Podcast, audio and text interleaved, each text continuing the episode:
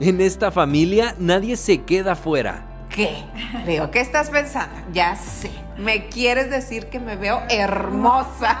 Hagamos de lo que ya es difícil, hagámoslo fácil, con espontaneidad, con humanismo, pues.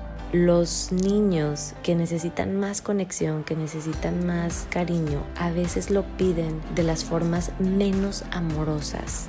Matrimonios maduros. Lo más trendy para adolescentes. Educación, motivación y conectar con tus emociones. O simplemente para reír y recordar momentos en familia. Bienvenidos, al podcast de Núcleo Familiar. Bienvenidos amigos una vez más a Pregúntale a Mónica. Soy Mónica Bulnes de Lara, como siempre, feliz de encontrarme con ustedes en este episodio en que hablamos de los hijos, de sobre todo cuando les contamos nuestras broncas, ¿no? Nuestros problemas. Decía en la introducción que a veces lo hacemos para darles una lección de vida, una enseñanza, contarles ciertos problemas, algunas lecciones que hemos aprendido, si oyen ruidos es que estoy arreglando una cosa de mi micrófono, perdonen, algunas cosas que hemos aprendido de la vida es bueno usarlo como moraleja, contarle alguna situación problemática que vivimos por una enseñanza para ellos superior.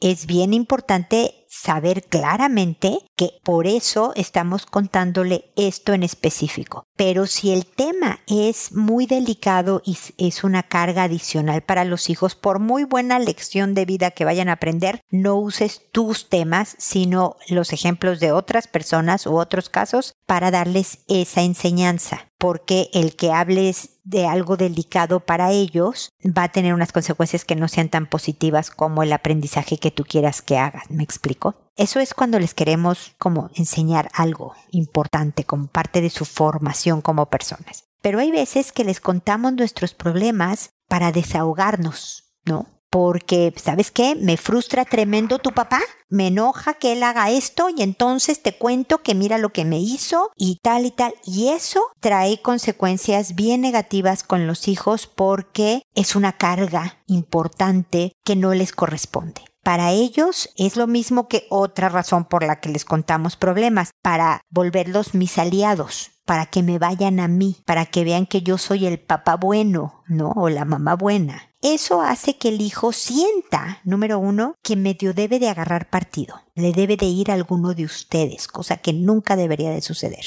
Puede mantenerse al margen de los dos, no irle a nadie, por ejemplo, ¿no? También puede llegar a sentir que él es responsable o él debería de hacer algo para hacerlos sentir a ustedes mejor y se crea una dependencia emocional que es algo disfuncional, que no es buena, que no es sana. Me explico entonces, es bien importante el saber por qué les cuento. Había una persona que decía, es que si no le cuento a mis hijos, ¿a quién? Pues a una amiga, a un sacerdote si quieres confesarte, a un extraño en la micro. O sea, realmente hay veces que hay cosas que es mejor decírselas a cualquiera que a un hijo.